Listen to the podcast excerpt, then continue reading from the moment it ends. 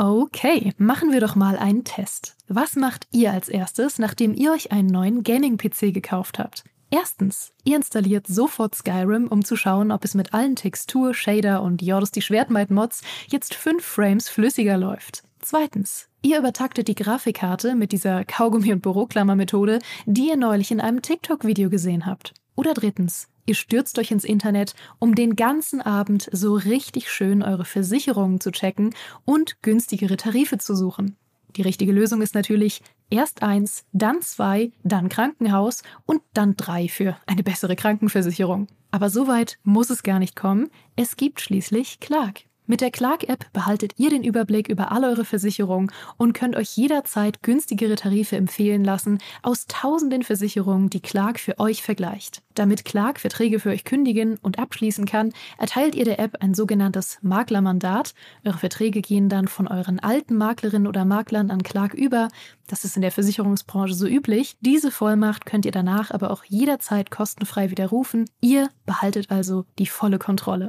Wenn ihr jetzt eure Versicherung hochleveln wollt, dann holt euch die kostenlose Clark-App, fügt zwei eurer bereits bestehenden Versicherungen hinzu und bekommt mit dem Code Gaming24 sogar noch einen 30 Euro Shopping-Gutschein für eure Lieblingsshops wie Amazon, Mediamarkt und Co. obendrauf. Ach ja, und lasst das bitte mit dem Kaugummi und der Büroklammer. Wer soll denn sonst in Zukunft den Podcast hören?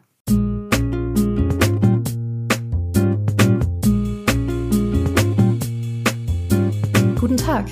Ich bin von der Vereinigung der Kinder von Lilith e.V. Tut mir sehr leid, dass ich Sie so früh am Morgen stören muss, aber hätten Sie vielleicht ganz kurz Zeit, um mit mir über unseren Herrn und Erlöser Diablo zu sprechen? Warum wir über Diablo sprechen müssen? Oh, ich bin so froh, dass Sie fragen. Erstens, müssen wir immer ein bisschen über Diablo sprechen?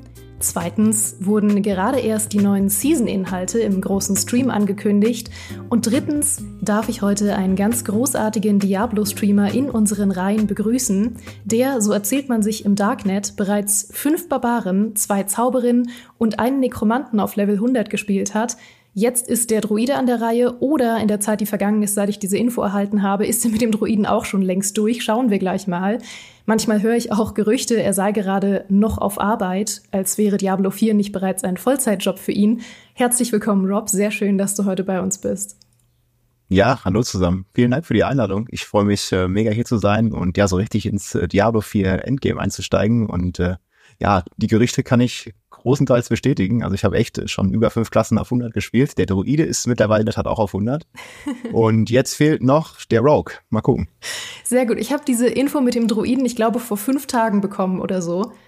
Und in der Zeit bist du auch schon wieder auf Level 100 gelandet. Es ist hat nur 13 Stunden gedauert. Genau, also die, die Total Playtime, wir haben natürlich so ein bisschen getestet auch für, für Season 1, wie lange es dauern kann. Und wir haben 13 Stunden auf 100. War schon, war schon ganz gut, aber muss natürlich auch viel richtig laufen für. Okay, darüber sprechen wir gleich nochmal. Außerdem, ihr habt ihn gerade schon gehört, äh, darf ich heute in unserer Runde mal wieder äh, ganz herzlich begrüßen den offiziellen Diablo 4 Endgame-Tester der GameStar, den wir hier immer gerne im Podcast haben und den man im Grunde nach jedem Spiel mit irgendeiner Online-Komponente fragen kann und eine zweistündige PowerPoint-Präsentation zurückbekommt. Herzlich willkommen, André. Schön, dass du da bist. Schön, dass ich da sein darf. Hallo.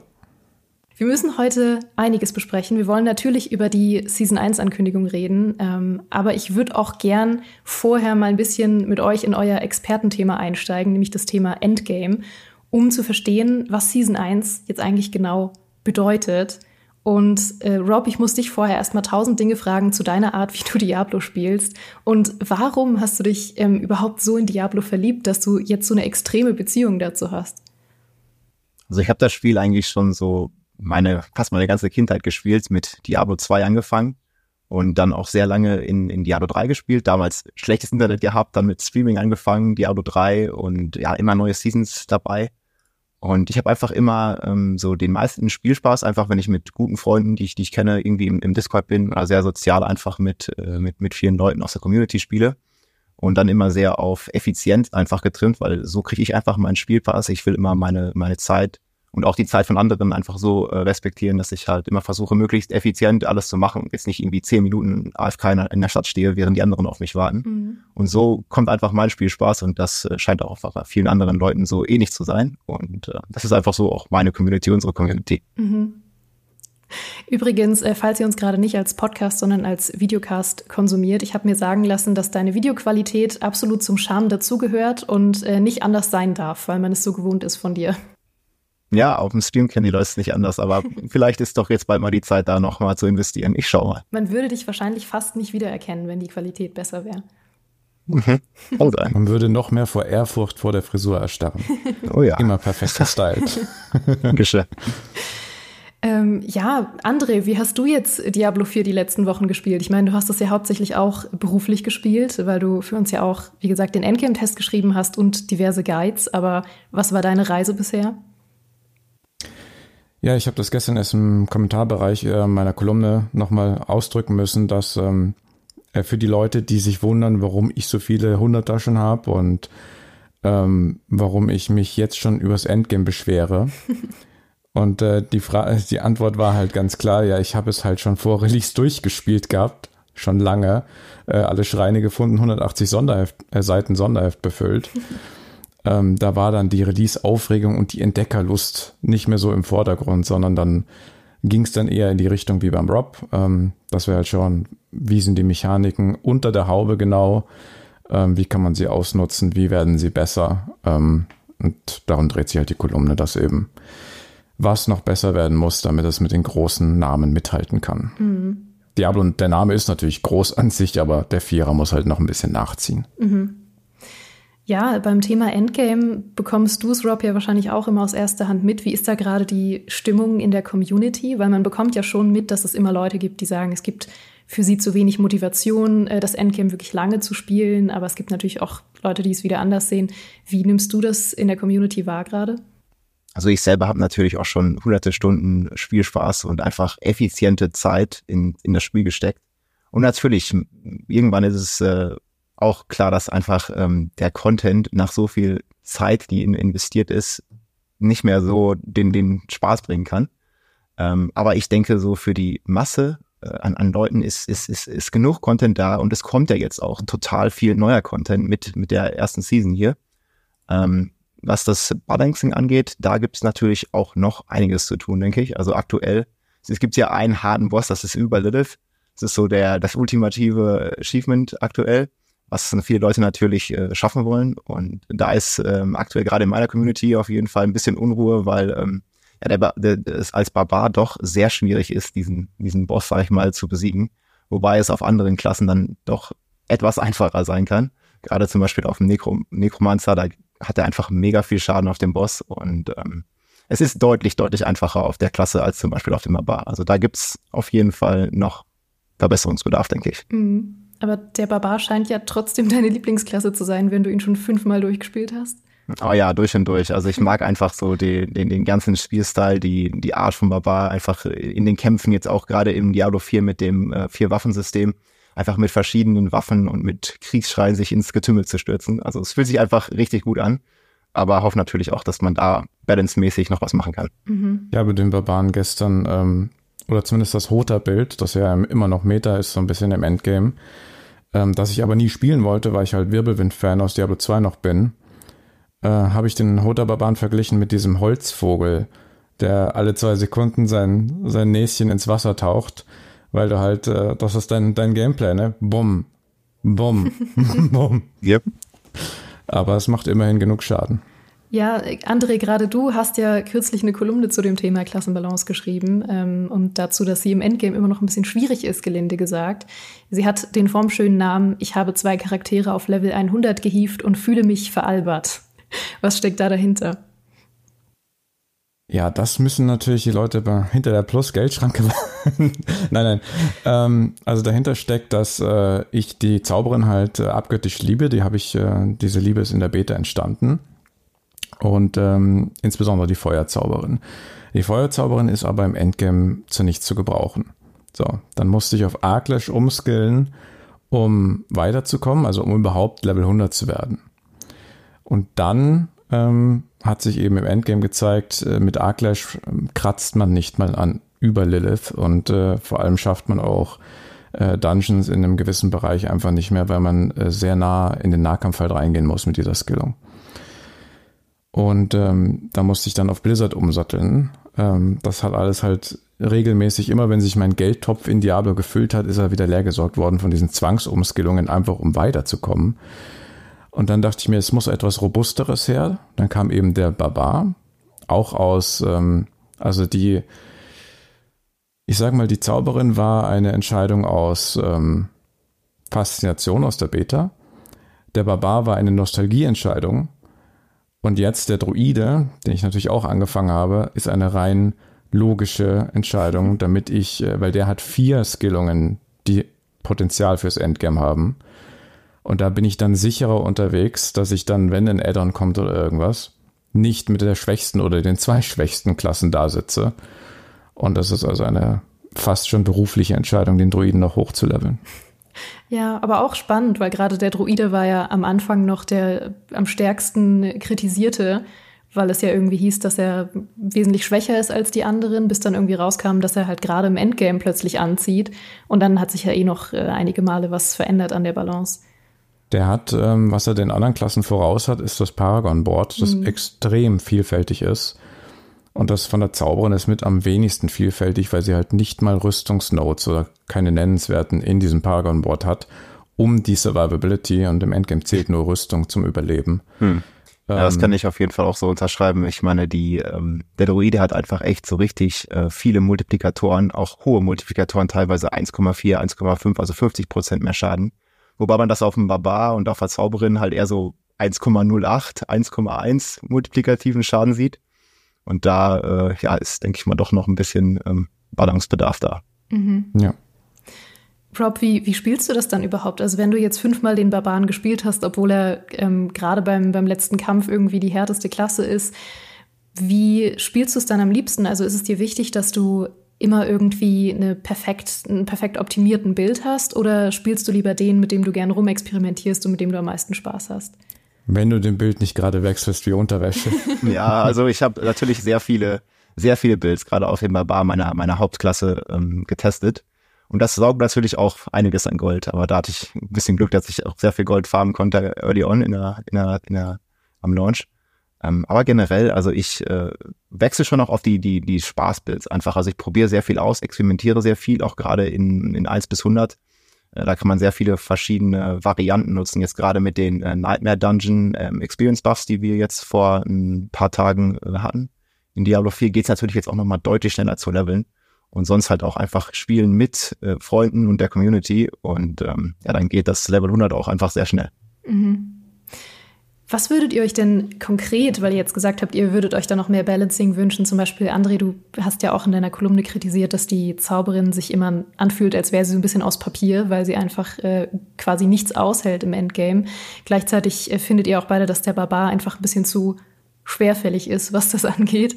Ähm, was würdet ihr euch denn konkret zum Beispiel für die beiden Klassen wünschen, wie das angepasst wird, damit es sich irgendwie besser und natürlicher anfühlt? Fängst du mit dem Barbaren? Ich übernehme dann die Zauberin. ich habe auch erst ein paar Sachen noch zur Zauberin, weil da habe ich auch. Äh, okay. Also die Zauberin gerne. hat natürlich ähm, ist äh, sehr abhängig von diesen Crowd-Control-Effekten, also Eilfrieren, äh, Immobilisen, diese ganzen Sachen. Und ich habe so ausgerechnet, irgendwie, du machst irgendwie den 20-fachen Schaden oder so, wenn die Gegner halt Crowd-Control sind, im Vergleich zu ähm, normalen äh, Gegnern. Und da ist, äh, denke ich mal, irgendwie ein besserer Mittelweg äh, eine gute Sache. Und dann, ich habe das auch beim Neko gemerkt, ich habe auch sehr viel Nekromancer gespielt. Zauberin und Nekromancer skalieren beide das Mainstat mit Intelligenz. Und diese Intelligenz gibt dir ähm, alle, alle Resistenzen. Sie gibt dir aber keine Rüstung, wie auf dem Barbar zum Beispiel die Stärke. Und ja, diese Resistenzen skalieren aktuell, zumindest im Endgame, einfach überhaupt nicht gut, weil äh, 50 Prozent des Schadens sind nur äh, von den Resistenzen überhaupt reduziert. Und das wirkt jetzt ein bisschen mathematisch. Sie äh, sie stacken sich halt nur multiplicative, halt nicht, nicht alltief und deswegen sind es halt ähm, ja sehr wenig wert in, für, für, deine, für deine Toughness. Und äh, zum Beispiel auf physischen Attacken funktioniert ähm, die Resistenz gar nicht. Das heißt, wenn dich irgendwie ein Bogenschütze auf der Zauberin einfach äh, aus einem, einem Screen Entfernung angreift, da bist du einfach One-Shot auf den, auf den hohen Tiers. Und ähm, das hat auch schon gesagt, dass sie da, sie da gucken, dass sie das irgendwie noch verändern, verbessern. Aber es dauert natürlich auch alles sehr lange. Und ähm, ja, offenbar bar. Also ist halt die Abhängigkeit von den Three Shouts, also von den, den drei Kriegsschreien, einfach auch schon ein großes Thema in der Community. Vorher konntest du einfach diese, diese Kriegsschreie relativ permanent haben und jetzt gab's ersten Hotfix, zweiten Hotfix, dritten. Ich glaube, wir sind mittlerweile irgendwie beim fünften oder sechsten Hotfix.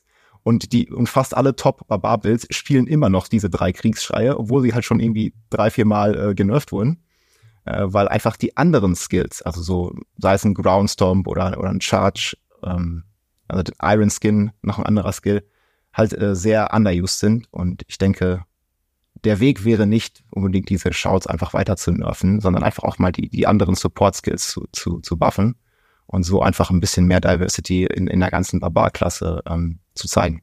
Was natürlich auch ähm, bei Barbar noch relativ schlecht ist aktuell. Leute fragen mich immer, was ist denn mit, mit einem Raserei, mit so einem Ansturm-Frenzy-Bild oder so, wie man es aus D2 kennt.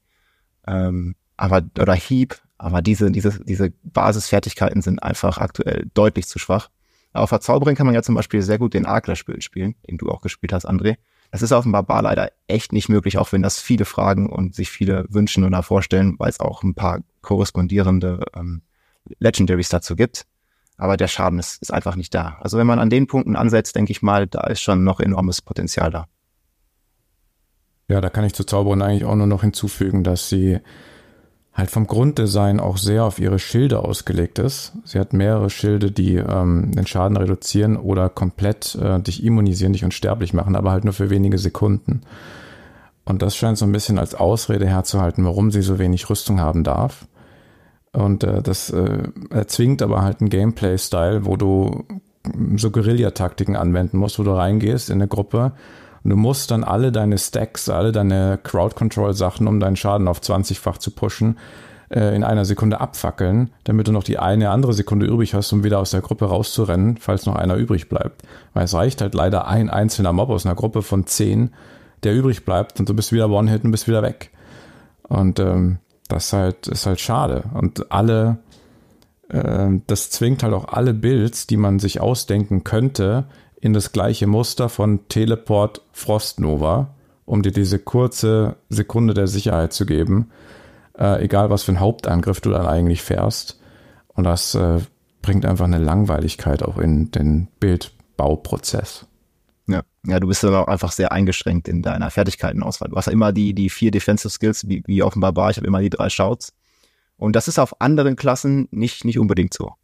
Ähm, und ja, auf der Zauberin zum Beispiel habe ich auch gemerkt, äh, manchmal, es lohnt sich gar nicht anzugreifen, wenn du weißt, das Monster ist jetzt nach, nach einer gewissen paar Sekunden, kommt das Monster halt mit Immunität gegen Crowd Control. Und es lohnt sich einfach gar nicht anzugreifen, wenn du genau weißt, ich mache jetzt nur ein Zwanzigstel meines Schadens, weil das Monster ist halt nicht mehr Crowd Controlled. Das ist jetzt unstoppable, heißt die Mechanik. Und äh, ja, dann stehst du einfach da und kannst nur noch wegrennen oder so. Ja. Okay, ja.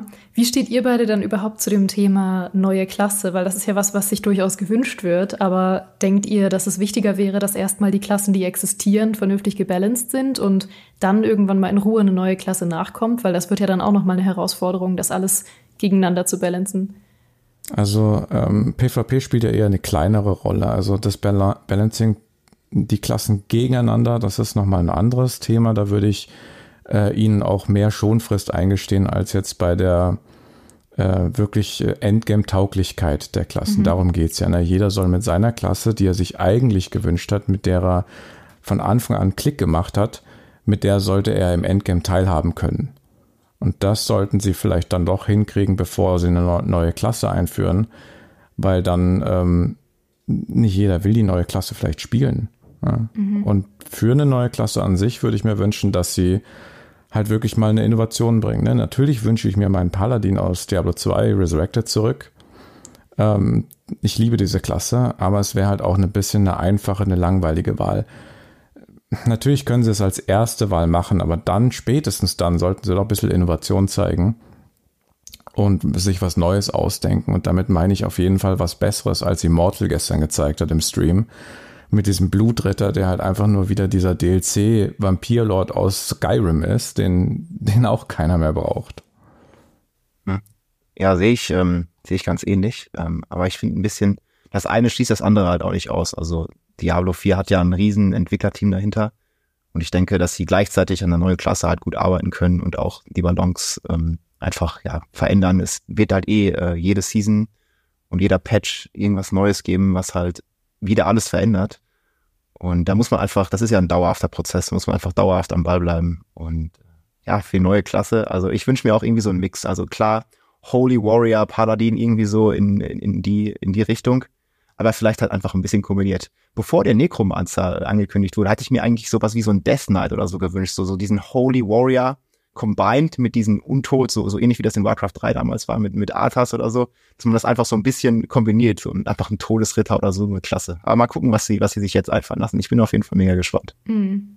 Für wie wahrscheinlich haltet ihr es, dass sie Immortal so als Testground benutzen, um neue Klassen auszuprobieren und die dann in Diablo 4 bringen? Ich glaube, das ist einfach ein ganz anderes Spiel. Ich, ich kann mir, glaube ich, nicht vorstellen, dass da die, dass da die gleichen Klassen kommen. Das ist ja auch in Diablo 2 und in Diablo 3 gibt es ja dann auch viele Unterschiede zwischen den Klassen. Mhm. Und, und ich, ich glaube einfach nicht dran, weil die Spiele einfach so verschieden sind. Aber mal schauen. Vor allem würde jedes Stimmungsbarometer ein bisschen davon korrumpiert werden, dass die Leute halt generell oder die Diablo 4 Spieler, die Main Diablo 4 Spieler ein bisschen ähm, Antipathie gegen Immortal hegen. Was? Und was? Wäre ein bisschen biased, Gestern ja. im Chat zumindest äh, hieß es, kam kein gutes Wort. Ähm, wir haben, glaube ich, sogar gefragt, gibt es hier überhaupt Immortal-Fans, äh, auf die wir vielleicht, ähm, die sich daran stören, dass wir gerade ein bisschen zynisch über Immortal reden. Und hat einer gesagt, ich kenne wenigstens jemanden, der es mag. Das war's. Einige meiner besten Freunde sind Immortal-Fans. Also nicht meine besten Freunde, aber ich kenne Leute. Yes. ja, spannendes Thema auf jeden Fall mit der Klassenbalance. Ähm, ein anderes Thema, auch Thema Balance, was noch viel diskutiert wird, ist ja das Thema Loot. Vor allem, weil da noch unaufhörlich dran geschraubt wird mit Patches. Wie ist da eure aktuelle Einschätzung und seid euch gewahr, dass die äh, einige Tage nach dieser Aufnahme schon völlig veraltet sein kann, weil es wieder Patches gab? Hm. Also ich bin auf jeden Fall, ich meine, jeder versucht ja, die diese top unique Items zu finden. Also da geht's ja den, den Shaco, den, den, den Grandfather, äh, diese, diese ganzen Items. Und ähm, die aktuelle Droprate ist ja doch sehr gering. Also wenn man das mal aus statistischer oder mathematischer Sicht sieht, muss halt echt ein paar tausend Jahre spielen und ich meine 24 Stunden, sieben, sieben Tage in der Woche einfach über, über Jahr, Jahrtausende spielen, um überhaupt eine Chance zu haben. Also so, so, so, ein, so ein Gegenstand, ja, aber so wie ich, aber dann mal, mal tausend Jahre und es ist leider nicht möglich. Um es klar zu machen, du hast noch keins dieser Items gefunden, ne? Nein, und ich noch nicht mal annähernd. Also, I'm not even close, basically. Also, das ist äh, ja. so unwahrscheinlich, die zu finden. Und ich meine, ich, ich bin ja auch, also ich, ich finde auch, dass die sehr, sehr selten sein müssen. Aber es muss halt trotzdem noch irgendwo ein bisschen realistisch sein, dass man diese, ja, diese Gegenstände auch überhaupt in irgendeinem Bildguide oder wenn man das der Community recommended überhaupt, äh, ja, äh, einführen kann. Und eigentlich sonst, haben sie ja aus Diablo 2 schon die Prozentzahlen, die sie brauchen. Ne? Da ein Arachnids-Net-Gürtel, der eigentlich nur bei Ball ordentlich droppt. Genau. Äh, Chance wahrscheinlich ist, glaube ich, so 5000 zu 1. Äh, genau. Das ist selten genug, ähm, dass es nicht jeder hat, aber nicht so selten, dass es nicht in, einem Bild äh, recommended werden kann. Also eigentlich haben sie die ganze Matte schon vorliegen, müssten sie eigentlich nur anwenden. Ja, weil jetzt ist es halt gerade eine Chance in den Millionenbereichen, eins zu ein paar, ein paar Millionen. Ja. Und das ist einfach überhaupt nicht realistisch für irgendein Spiel. Also ich glaube, wir hatten ja jetzt ein, über einen Monat äh, Diablo 4 Release. Und in einem Monat habe ich irgendwie so fünf also eine Handvoll Shakos oder so confirmed in der, in der Community und es gibt einfach Millionen Spieler und irgendwie fünf oder vielleicht auch zehn Leute, weil nicht jeder das shared auf Reddit oder so, haben halt vielleicht so ein Item gefunden und ja, das ist einfach viel zu wenig, weil es, also Diablo 4 ist ja auch ein, ein Spiel, wo es einfach um diesen, um diesen Item-Hand geht. Also der Weg ist das Ziel und man, man will ja auch grinden und es soll auch nicht, nicht for free sein, sondern man muss sich das ja auch erarbeiten. Aber ich finde, wenn du halt zum Beispiel über Lilith den härtesten Boss im Spiel besiegst oder auch den höchsten Nightmare Dungeon äh, schlagen kannst, dann sollte auch irgendwo dann eine Chance, äh, eine realistische Chance zumindest sein, eins von diesen ähm, ja super rare Gegenständen halt auch zu bekommen. Mhm. Und das, Und das sehe ich einfach aktuell noch nicht. Zur Einordnung, du hast über Lilith ja schon, was weiß ich, 200 Mal getötet und da kam, kommt überhaupt nichts mehr raus. Nee, also du kriegst auch echt nur, also ich bin schon bei 250 Kills, hat natürlich auch vielen Leuten geholfen, sie, ähm, sie zu besiegen, weil ja, es ist doch noch ein challenging Fight, gerade in meiner Barbar-Community. Ich habe dann auf den Necromancer geswitcht und konnte dann doch einigen Barbaren aushelfen. Hm, aber in der Regel, also du kriegst nur einen Reward das erste Mal, wenn du sie killst. Und äh, danach die, die nächsten 249 äh, Kills droppt sie halt einfach gar nichts mehr. Die Challenge die ist natürlich Leute, immer noch denen du cool. geholfen hast, die hätten ja geschrien, wenn sie was bekommen hätten. Ja, genau. Also ich habe schon ein paar, die dann Manion gefunden haben, aber da ist es halt einfach so wie jeder, also ich denke, das ist die Loot-Table so fast wie jeder Monster, jedes Monster im Spiel. So, du hast halt eine Chance von 1 zu 10 Millionen da, dieses Item zu bekommen und ja, it's not gonna happen. Okay, ja, das ist, äh, das ist krass. Vor allem für Leute, die das irgendwie mal casual spielen und sich da durchbeißen, ist das ja dann erst recht unwahrscheinlich. Wobei es natürlich lustig wäre, wenn gerade die Leute es dann plötzlich bekommen.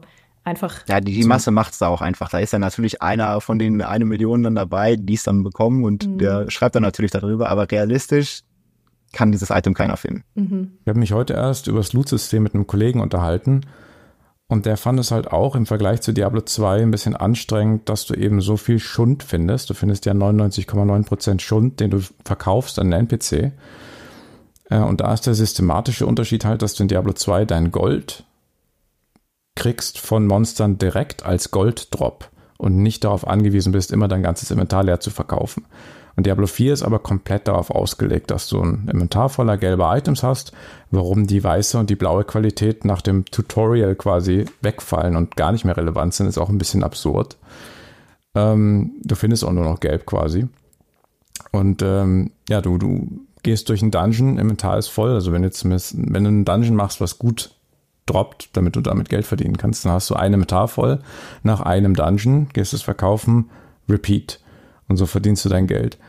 Und das ist halt in einem Loot-Spiel, kann das manche Leute, den Kollegen zum Beispiel, demotivieren, dass sie eben so viele Items, das sind ja, wie viele Slots sind das?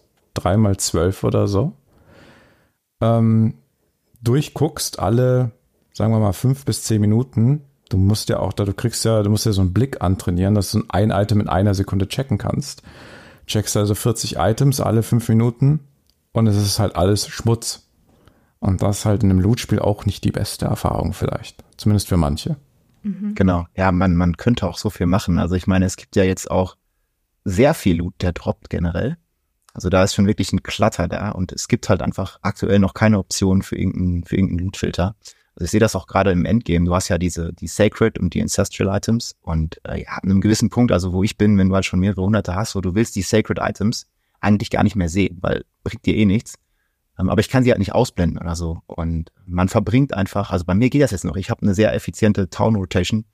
Äh, empfehle ich auch immer jedem da äh, einfach mal so zu gucken, welche Stats du auf den Items brauchst. Aber ich sehe halt viele aus meiner Community, die, die spielen halt einfach einen Run. Dann sind die fünf Minuten im Nightmare Dungeon. Und dann gehen sie in eine Stadt mit einem vollen Inventar. Und dann, ja, jetzt erstmal gucken. Und dann sind sie erstmal auch fünf Minuten damit beschäftigt, dieses Inventar, irgendwie den ganzen Müll auszusortieren, um dann vielleicht das eine gute Item da zu finden, wenn überhaupt. Und äh, ja, da ist, denke ich mal, noch irgendwie mit einem Loot-Filter oder irgendein System, was, was da aushelfen kann, wäre wär echt gut. Und ähm, ja, du hast es gerade auch noch angesprochen, weiße und, und blaue Gegenstände, so nach dem Tutorial, die haben einfach überhaupt keinen Nutzen mehr.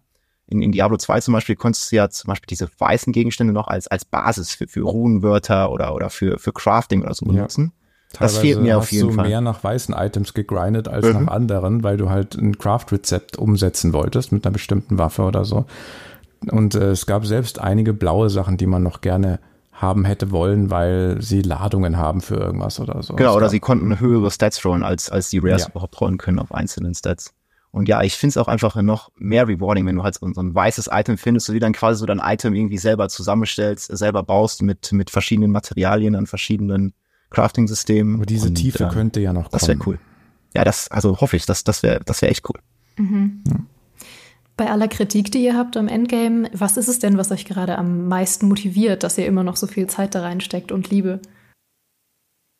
Für mich ist es einfach das Feeling. Also es fühlt sich einfach richtig gut an, so in dieser dunklen, grim, bloody world einfach da äh, mit meinem Barbar irgendwie durch die Monstermassen zu schnetzeln und einfach mega viel äh, Spaß zu haben mit, mit meinen Freunden, mit der Community. Und auch einfach neue Sachen auszuprobieren, so ein bisschen aus, aus, aus der Box denken, einfach äh, verschiedene neue Builds, Variationen und auch gerade Kombinationen im, im, im Gruppenspiel. Das ist noch gar nicht so äh, großartig erforscht, sag ich mal, was es da für Synergien nach ich mal in der in der Meta nachher gibt. Zum Beispiel in Diablo 3 hat es am Ende immer eine, eine sehr effiziente Vier-Mann-Gruppe, die halt aufeinander abgestimmt ist mit den verschiedenen Klassen, mit dem verschiedenen Bild. Da gibt es verschiedene Rollen, da gibt es einen Tank, da gibt es einen Support, da gibt es einen Damage-Dealer und, und solche Sachen. Und das entwickelt sich gerade erst noch alles in Diablo 4 und das finde ich persönlich einfach mega spannend. Mhm.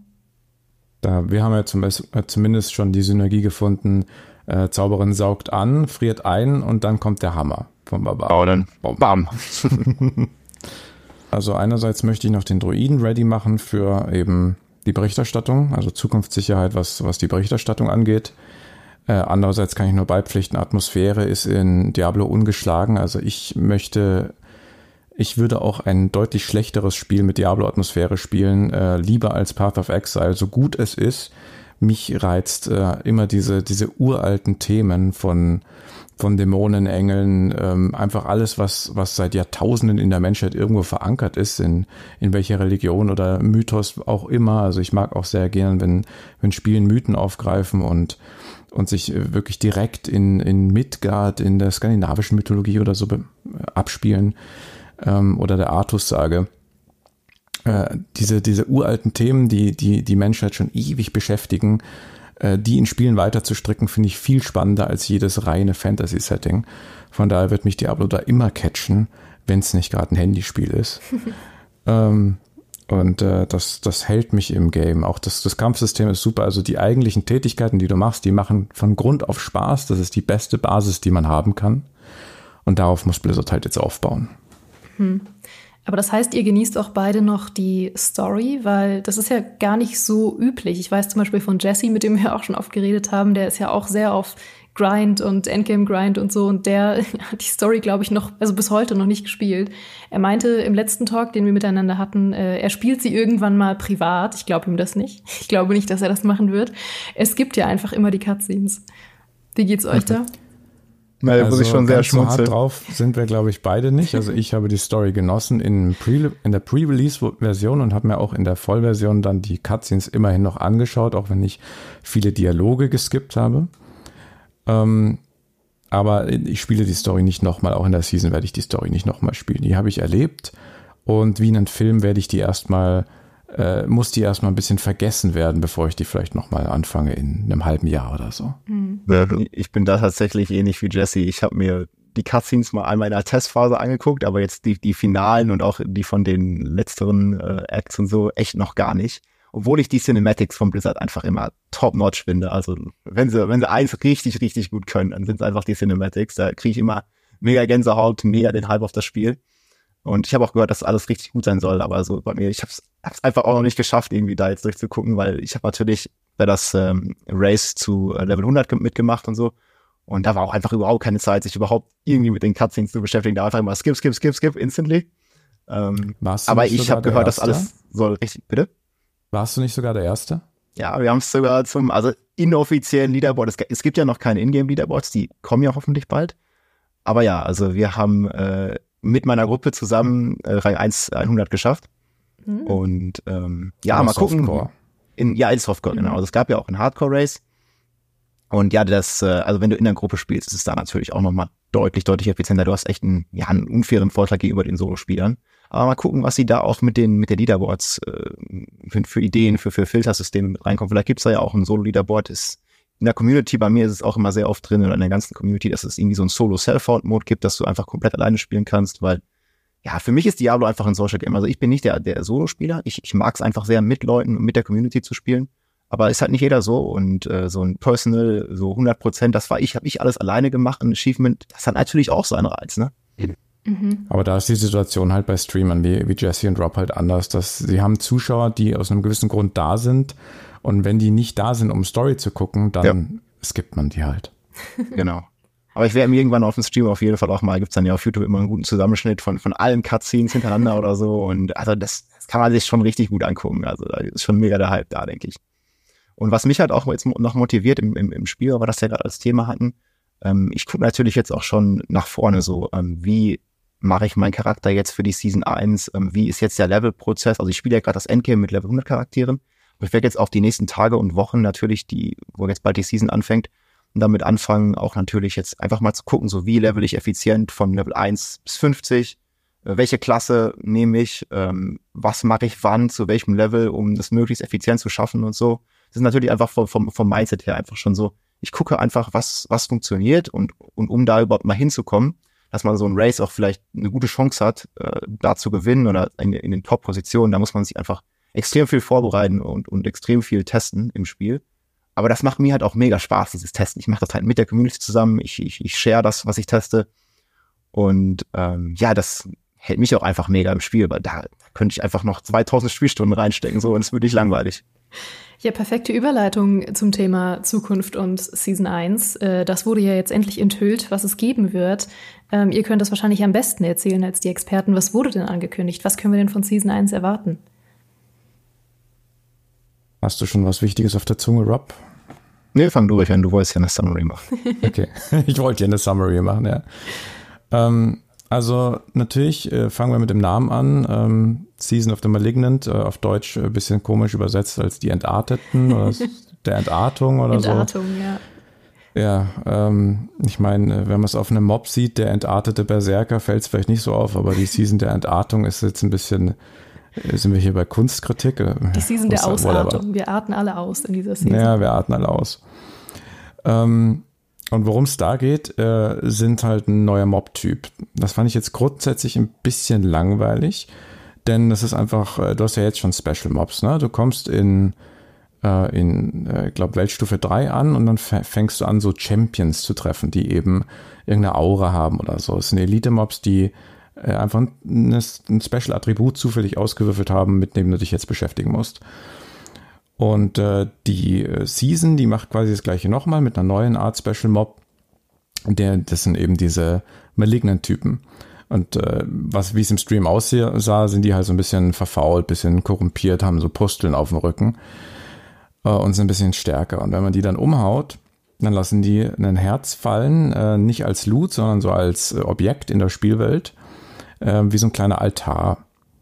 Und wenn du dann einen Käfig mitgebracht hast, denn wie auch immer man sich den besorgt, vielleicht craftet man den, ich schätze mal, ähm, dann äh, kannst du eben das Ritual auslösen, dann spawnt dieser Mob nochmal mit äh, nochmal stärkeren Attributen. Und wenn ihn dann und, und äh, so ruft, glaube ich, noch andere Helferlein herbei, die ihn noch stärker machen oder ihn irgendwie schützen. Und wenn du den Miniboss dann besiegt hast, dann äh, hast du eben sein Herz gecaged in diesen Käfig und kannst den als äh, eine Art Edelstein, ähm, aber eher, also er funktioniert mechanisch wie ein Edelstein, hat von, der, von, der, von dem, was er kann, aber eher den Charakter eines legendären Aspekts. Äh, den sockelst du in dein Item ein und dann hat das nochmal neue Eigenschaften, wie zum Beispiel jedes Mal, wenn du einen kritischen Treffer, ja, das war das Beispiel gestern, verursachst, dann wird der Gegner elektrifiziert und äh, strahlt Elektroblitze auf die anderen Gegner um sich herum aus und sowas.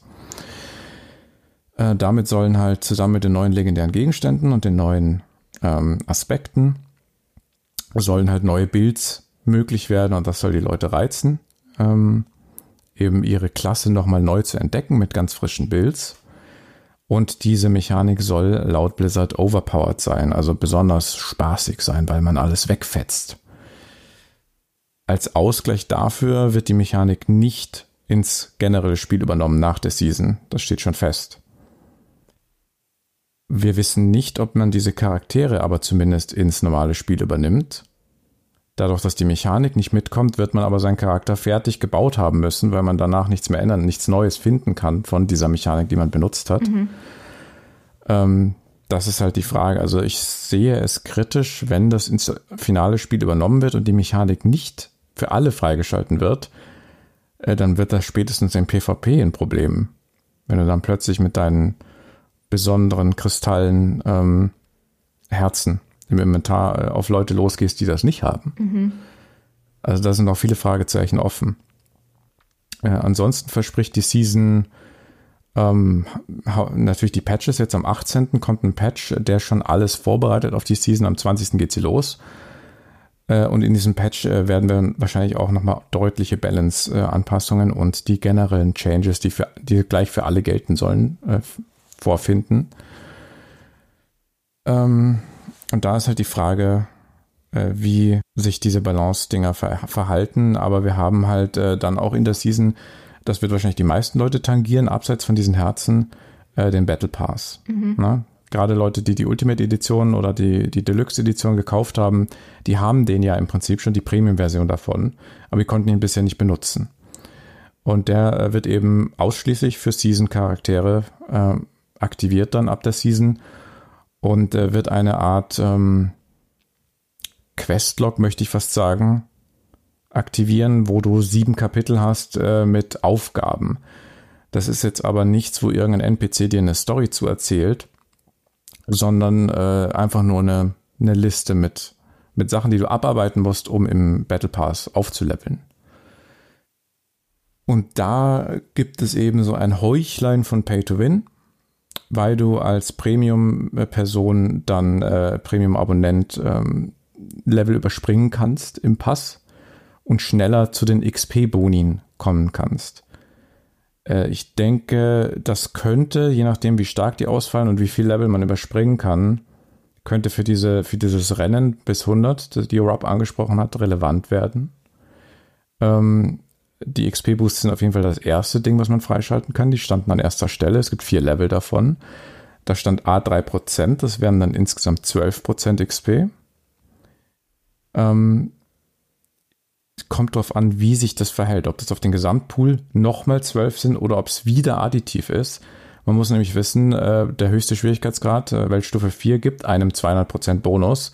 Und dann sind die, äh, und die, derzeit ist alles additiv. Das heißt, wenn man die 5%, die man von einem Trank oder von einem Mitspieler kriegt, auf die 200 draufrechnet, ist es halt in Wahrheit einfach 0,1% oder so. Das äh, wird irrelevant. Und wenn die 12% vom Battle Pass auch nur additiv sind, dann wäre das wahrscheinlich auch höchst uninteressant. Mhm. mhm. Ja, sehe ich auch ähnlich, teilweise aber auch ein bisschen anders beim, beim generellen Impact, denke ich, des, des Ganzen. Also was, was mich an dem Announcement halt sehr, sehr gefreut hat, ähm, das war auch so ein bisschen meine Erwartungshaltung, ähm, dass es war mir wichtig, dass, dass ein neuer Spieler, der jetzt irgendwie Season 1 anfängt oder auch wenn wir jetzt Season 1 anfangen, dass man einfach irgendwie direkt was Neues hat. Und das haben sie auch richtig gut umgesetzt, denke ich, weil du kannst, also in dem, in dem Footage, was da in dem Death Stream gezeigt wurde, konntest du auch schön sehen, dass auch irgendwie im Level 8 Charakter, gerade Season hat angefangen, du hast fünf Minuten gespielt, bis auf irgendwie Level 5, 6, 7, 8 und kannst halt direkt schon mit, mit diesem Season-Theme interagieren und hast halt direkt schon irgendwie einen Benefit und, und irgendwas Cooles passiert und irgendwas komplett Neues. Und ich denke, das ist einfach auch richtig wichtig, dass man dieses, dieses Theme halt von Anfang an spürt und dann natürlich auch bis ins Endgame hinein.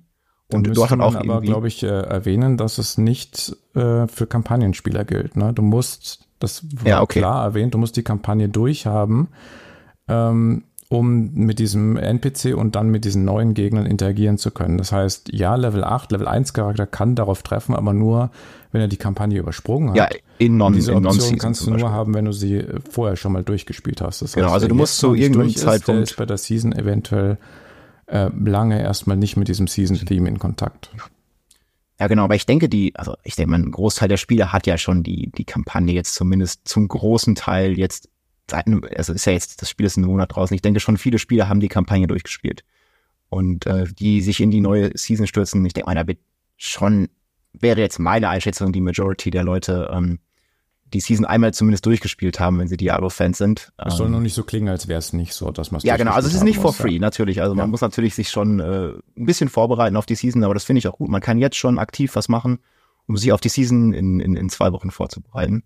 Und ja, der, das Season-Team begleitet dich anscheinend bis ins Endgame und, und von dem, was in dem Dev-Stream äh, gezeigt wurde, ich hatte auch ein, ein, paar von meiner Community, ein paar Leute, die haben wirklich da jedes Frame von dem Dev-Stream durchgeguckt und äh, da gab es wirklich schon drei von diesen Herzen äh, die man da kurz in einem, in einem paar Frames sehen konnte. Und von dem, was du erzählt hast mit den, mit den Upgrades, das war, glaube ich, das Gem, was ziemlich lange gezeigt wurde. Dann gab es noch ein, ein paar, ich sag Gem, Herzen meine ich natürlich. Es, es, erinnert mich einfach sehr an die Diablo 3 Legendary Gems, weil du sockelst sie halt auch mhm. in deine, in deine Ringe und in dein Amulett. Erinnert mich schon sehr an Diablo 3 auch. Aber ist natürlich nochmal mit, einem, mit, einer neuen Mechanik dabei. Und das finde ich schon cool. Und ähm, von dem, was ich gesehen habe, gibt's auch äh, Class-specific, also jetzt zum Beispiel nur für Barbar, hat man da ein, ähm, ein Herz gesehen. Also das wird auf jeden Fall schon einen großen Impact auch auf die Build Diversity, auf das Balancing und natürlich auch auf das ganze Endgame haben. Und das natürlich von Anfang an, weil ich habe auch gesehen, man kann diese Herzen auch irgendwie leveln. Also in diesen Screenshots waren die irgendwie Level 2. Und man weiß jetzt natürlich noch nicht, wie man die levelt, aber man kann die auch noch mit noch sogar noch stärker machen. Und das finde ich einfach äh, eine, echt coole Sache. Also du hast auch noch mal ein komplettes äh, Progression-System einfach, im, im, was dich von Anfang an bis ins Endgame begleitet.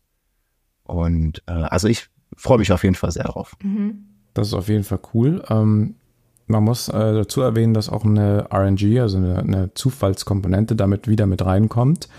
Äh, denn die Items, die du droppst oder die du beim NPC sockelst, dieser Sockel wird innerhalb der Season eine gewisse Farbe haben. Und diese Farbe muss mit dem Herz, das du reinsockelst, korrespondieren. Das heißt, wenn du jetzt das super tolle Unique, was du für dein Bild brauchst, gefunden hast, aber die Sockelfarbe falsch ist, dann kannst du schon wieder wegwerfen. Also es wird, es wird seltene Drops noch seltener machen, in dem Sinne, dass du das auch noch mit der richtigen Farbe finden musst. Das könnte auch nicht jedem gefallen. Mhm. Also ich, ich persönlich finde es eine gute Sache. Aber klar, es ist natürlich noch mehr Grind. Aber ich finde, wir spielen halt auch ein Grind-basiertes Game. Diablo ist ja, zumindest auch für mich und so. Der Weg ist das Ziel. So, ich, ich will grinden, ich will nicht, nicht geschenkt kriegen, sag ich mal. Und ähm, also klar, bei, bei so Uniques, da weiß ich auch gar nicht genau, ob sie da schon genaueres gesagt haben, dass auch diese Sockelfarben hat.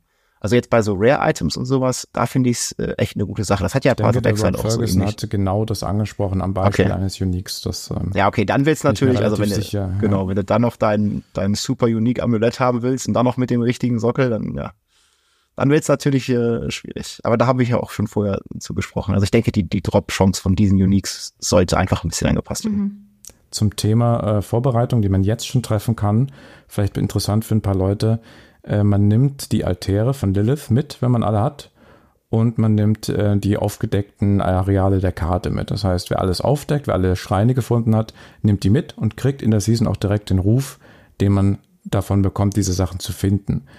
Nebenquests und äh, Dungeons äh, werden nicht übernommen. Das heißt, man hat äh, immer noch so die Hälfte des ähm, Rufbalkens zu füllen, wenn man in der Season ankommt. Mhm. Und das macht natürlich auch einen ähm, richtig großen Impact auf das ganze Leveling-System, weil du startest quasi in der Season, wenn du diese Altare gesammelt hast und sowas, wenn die äh, ganzen äh, Areas in der World Map aufgedeckt hast, wenn du dann die Season startest, fresh, frischer Level 1 Charakter, du hast halt schon direkt fünf Skillpunkte von deinem Renown-System. Du hast schon direkt deine, deine acht Heiltränke und du hast schon das Level drei, was dir nochmal fünf Skillpunkte gibt, schon irgendwie zur, zur Hälfte erledigt, habe ich mal ausgerechnet. Das mhm. heißt, du wirst halt richtig schnell leveln und richtig schnell vorankommen in der neuen Season. Also du wirst direkt sehr powerful sein und ich denke, dieses ganze Race auch zu 100 wird ähm, ja ein ziemlich schnelles Race. Also ich hatte es ja jetzt letztes Mal so um die um die 50 Stunden und jetzt gibt's ja auch noch die ähm, Buffs zu den Nightmare Dungeons. Also du kannst die Story skippen, du hast schon einen großen Part von deinem Renown fertig und du hast diese doppelte XP in den Nightmare Dungeons. Also ich denke mal, das wird ich irgendwie so 20, 25 Stunden und dann sind die ersten Leute schon auf 100. Also das wird, denke ich mal, relativ schnell gehen. Und du hast dann Pferd gespannt. natürlich. Genau, und du hast das Mount auch noch. Also da kannst du auch direkt äh, durch die Map fliegen quasi. Vielleicht interessant für die Zuschauer und Zuhörer, ähm, dass Blizzard gesagt hat, aus technischen Gründen muss man, bevor man in die Season startet, ähm, ab dem 18., wenn der Patch kommt, muss man einmal einen Charakter eingeloggt haben, der diese Sachen erledigt hat. Also der alle Schreine hat, der möglichst viel von der Karte aufgedeckt hat, damit diese Sachen dann, das ist ein technischer Grund, hochgeladen werden zu Blizzard und dann für den ganzen Account gelten für immer. Also das muss man nicht für jeder Season machen, das muss man jetzt einmal machen, damit dieser Upload nach dem Patch am 18. geschieht und dann äh, hat man eben in dieser Season auch diese Vorteile mit drin. Mhm. Das ähm, Pay-to-Win und Battle Pass-Thema, das du angesprochen hattest, André, ähm, da gab es ja vorher noch ein paar Fragezeichen, weil es war ja vorher noch nicht ganz klar, ob diese Skips, die man machen kann von den äh, verschiedenen Battle Pass-Stufen, ähm, nicht doch noch einen Level Cap an den entscheidenden Stellen haben werden. Ähm, die gibt es, die gibt es. Äh, da war von Level 40 gestern die Rede mhm. für eine gewisse Sache. Ich weiß nicht mehr ganz für was. Ähm, also das kommt dann noch dazu.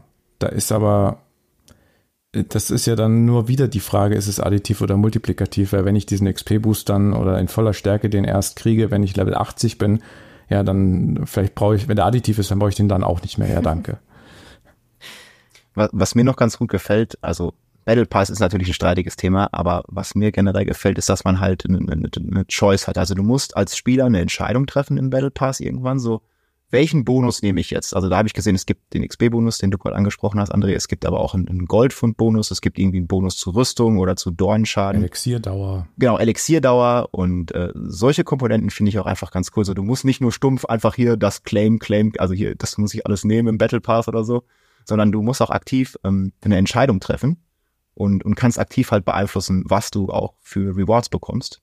Und ja. um den Battle Pass zu progressen, ähm, beziehungsweise um die Season Journey auch zu, zu progressen, kannst du ja auch verschiedene Objectives machen. Es gibt da jetzt zum Beispiel auch ein Achievement irgendwie, wenn du PvP machst, aber du musst kein PvP machen, um, um, um, um zu progressen, sondern du kannst halt auch dann einfach ein anderes Quest machen und äh, kannst einfach so äh, ins nächste Level kommen.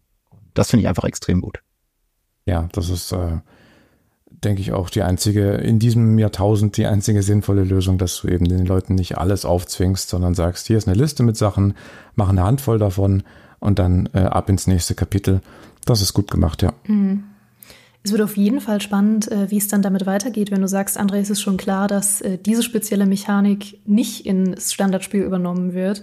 Ähm, auch wenn noch nicht ganz klar ist, was da mit den Charakteren passiert. Es kann natürlich sein, dass zum Zeitpunkt, äh, zu dem ihr das hier hört oder anschaut, äh, dann schon bekannt ist. Aber im Moment ist es noch ein großes Fragezeichen, was dann passiert. Ähm, wie steht ihr dazu mit zukünftigen Seasons? Also was ist eure Hoffnung, wie da so die Balance sein wird? Ähm, wie viele Mechaniken aus den Seasons auch ins Hauptspiel übernommen werden? Weil es kann ja schnell passieren, dass man dann sehr viel hat und sehr viel und schnell überfordert ist. Es geht ja vielen Leuten zum Beispiel in Path of Exile auch so, ähm, auch wenn natürlich Sachen immer optional sind oder manchmal optional sind, aber wie, wie ist da eure Einschätzung für künftige Season-Inhalte? Also Blizzard hat gesagt, dass sie eben so einen Schneeballeffekt vermeiden wollen, mhm. dass du eben immer mehr zu tun hast und die Charaktere immer stärker werden und sich immer die Schere immer weiter aufgeht zwischen neuen und alten Spielern. Das ist ja bei, ähm, ich möchte jetzt Diablo 4 kein MMO nennen, aber bei MMOs ist es eine der größten Gefahren, mhm. die über die Zeit entsteht, diese Schere zwischen alt und neu. Und wenn die zu groß ist, dann hast du keine, hast du als neuer Spieler einfach keinen Bock mehr. Ja. Hm. Ähm, ja, da ist auch immer die, die Gefahr, dass es halt einfach irgendwann zu kompliziert wird. Ne? Wenn ich jetzt, also Diablo ist halt einfach ein, ja, also es hat schon Tiefe, aber es ist halt auch irgendwo oberflächlich erstmal auch ein sehr einfach zu verstehendes Spiel. So ist, also jeder kann halt da relativ einfach einsteigen und das ist halt auch ein Riesenvorteil. Ähm, was, was in Path of Exile irgendwann ist, so viele Leute aus meiner Community ähm, haben dann halt so, du brauchst halt erstmal, du musst halt erstmal studieren, um, um, um überhaupt in, in das Spiel einzusteigen.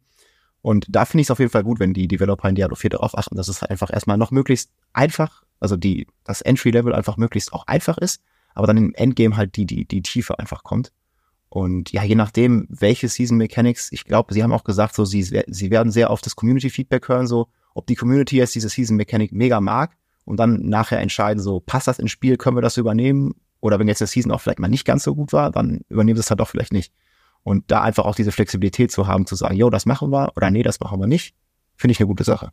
Da könnte es immerhin die Option geben, ähm, dass, äh, ich meine, nachträglich, äh, dass die Sockel, äh, die man hat, eingefärbt werden. Also wenn man jetzt die beiden Systeme mergen wollte, von nicht eingefärbten Sockeln und Farbsockeln, ähm, dann müsste man halt auch irgendwie, das müsste man schon sehr geschickt anstellen. Ähm, von daher denke ich, dass eben, wenn sie das übernehmen, weil die Leute es so sehr lieben, dann werden sie wahrscheinlich eine abgeschwächte Version rüberbringen. Äh, werden wir sehen. Ähm, was sie aber halt jetzt schon machen, und das ist halt auch, äh, was in Diablo 2 vielleicht eher nach einer Season passiert normalerweise, die neuen Uniques ähm, und die neuen ähm, Aspekte, die sind ja sofort für alle da, ab dem 18. schon. Das heißt, man muss nicht bis zum Ende der Season warten, um sich daran äh, an neuen Builds zu versuchen. Das kriegen gleich alle. Das ist schon mal gut. Ähm, wenn Diablo 4 irgendwann mal die Tiefe hat, dass es auch um Crafting, Rezepte vielleicht geht, da werden wir dann wahrscheinlich wieder sehen, dass die Rezepte in der Season ausprobiert werden. Und wenn die aus, äh, wenn die richtig, ist wieder so ein kleiner Beta-Test, immer so eine Season in ARPGs, wenn die dann ähm, zurechtgerückt sind, dann äh, finden die höchstwahrscheinlich ihren Weg ins normale Spiel. Das wäre dann so der Standard. Ähm, letzte Season Diablo 2 Resurrected gab es äh, große Zauber, wo man drei Inventarslots aufgeben muss, wenn man die mit sich rumtragen möchte, die die Resistenzen senken von Monstern, womit man dann auf dem härtesten Schwierigkeitsgrad auch Immunitäten brechen konnte. Dort gibt mhm. es ja immune Monster, so ich bin jetzt feuerimmun mhm. und deswegen äh, war da die Meta eigentlich vorher immer, dass man eben als Zauberin zum Beispiel Feuer und Eis spielt äh, weil man sonst gegen den Immunen gar nichts zur Hand hat. Und das hat sich dann mit diesen Zaubern geändert. Und wenn du den hast, äh, man gibt auch was auf, also man hat auch die eigenen Resistenzen in diesem Element dann gesenkt, da muss man dann entsprechend aufrüsten. Äh, aber du hast halt dann die Möglichkeit, dein Bild rein auf Feuer oder rein auf Eis zu spielen. Das, äh, und das haben die Leute sehr gemocht, diese Option zu haben. Und deswegen wurde das dann auch ins Spiel übernommen. Und mhm. das, äh, das war ein guter Prozess. Und da könnte Diablo 4 auch leicht hinkommen. Die Erfahrung haben sie ja im Haus sozusagen. Mhm. Habt ihr denn noch andere Wünsche für kommende Seasons an äh, Mechaniken oder Themen, wo ihr denkt, boah, ich hoffe, dass das auf jeden Fall noch kommt? Also so Themen, über die wir zum Beispiel in vergangenen Talks häufiger gesprochen haben, waren natürlich äh, Runen und Sets und Co., also Sachen, die man auch aus äh, vergangenen Spielen eben schon kennt. Was sind da so eure Wünsche für die Zukunft? Also die Season ist natürlich das perfekte ähm, Playground eben, um neue Mechaniken reinzubringen. Da finde ich Runen und so super spannend. Ich würde mir wünschen, dass sie zurückkommen.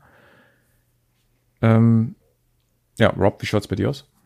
Ja, also generell haben wir eben auch schon über Itemization da viel gesprochen. Also irgendein, irgendein Endgame-Crafting-System, so ich baue mir mein eigenes Item, da, da geht ja Runen auch, so auch viel mit rein. Also ich finde irgendwie eine Base im Spiel, ein weißes Item so, dann gehe ich zu einem Händler und mache damit was oder muss noch Runen finden, in die in einer bestimmten Reihenfolge da reinbringen für irgendwie noch stärkere Effekte oder so oder für irgendeine Aura. Also solche Sachen, ähm, ja, Fände ich mega cool. Und, und solange es halt einfach das Endgame und auch noch irgendwie vielleicht ein Progression System oder sowas da dabei gibt, ähm, da gibt's so viele Möglichkeiten und ich glaube, da sind sie schon auf einem sehr guten Weg. Was das Thema angeht, da habe ich halt erstmal mit den Augen gerollt, als es äh, bekannt wurde, dass es Corrupted wieder ist, weil da habe ich in New World schon so ein kleines Trauma, weil da war irgendwie alles Corrupted, das war das Hauptthema. ähm, das ist, äh, wollte ich jetzt nicht schon wieder haben. Ähm, aber ich meine, äh, okay, jetzt haben wir's und äh, für zukünftige Seasons hoffe ich, dass sie nicht zu klischeehaft äh, halt rumgehen, dass jetzt, jetzt ist die Vampir-Season, jetzt ist die Zombie-Season und dann diese ganzen Dinger durchackern, sondern dass wir einfach aus dem Pool schöpfen, den diese Welt hergibt. Erstmal hat es ja eine unheimlich tiefe Backstory, zig Romane, aus denen man schöpfen könnte. Und dann hat man noch 2000 Jahre äh, Menschheitsgeschichte, die man auch noch zu Rate ziehen kann. also da kann man, glaube ich, ein bisschen besser ähm, wirtschaften, als nur die Klischees abzuarbeiten. Hm, das hast du schön gesagt. Gut, damit äh, sind wir auch schon durch mit diesem wirklich sehr expertigen Talk von euch beiden. Vielen, vielen Dank. Ähm, das war, das war wirklich mal ein Deep Dive, äh, wie wir ihn noch nicht hatten hier. Das war wirklich mal sehr, sehr schön. Ähm, wie gesagt, Season 1 wird am 20. Juli starten, ungefähr drei Monate dauern. Und ja, das Endgame von Diablo 4 wird äh, mit oder ohne Season wahrscheinlich auch noch die eine oder andere Anpassung erhalten. Ähm, wir werden wahrscheinlich auch noch das ein oder andere Mal darüber sprechen. Unter anderem auch noch die Tage mit äh, dem lieben Jesse, den wir jetzt schon ein paar Mal erwähnt haben und den ihr auch schon des Öfteren hier auf dem Kanal hören konntet.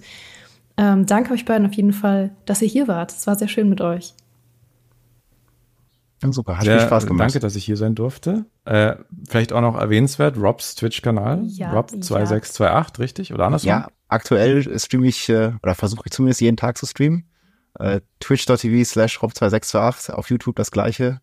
Und ja, schaut, schaut gerne mal vorbei, wenn ihr Lust habt auf Endgame-Content. Ich mache jetzt auch, wie ich eben schon gesagt habe, sehr viel ähm, Content, um, um auf die Season vorzubereiten, so was man machen kann wie man am effizientesten levelt und solche Sachen. Auf jeden ich Fall. Ich werde deine beiden Kanäle, also Twitch und YouTube natürlich auch, äh, je nachdem, wo ihr gerade schaut oder hört, ähm, als Podcast oder auf dem Video ähm, nochmal verlinken für euch.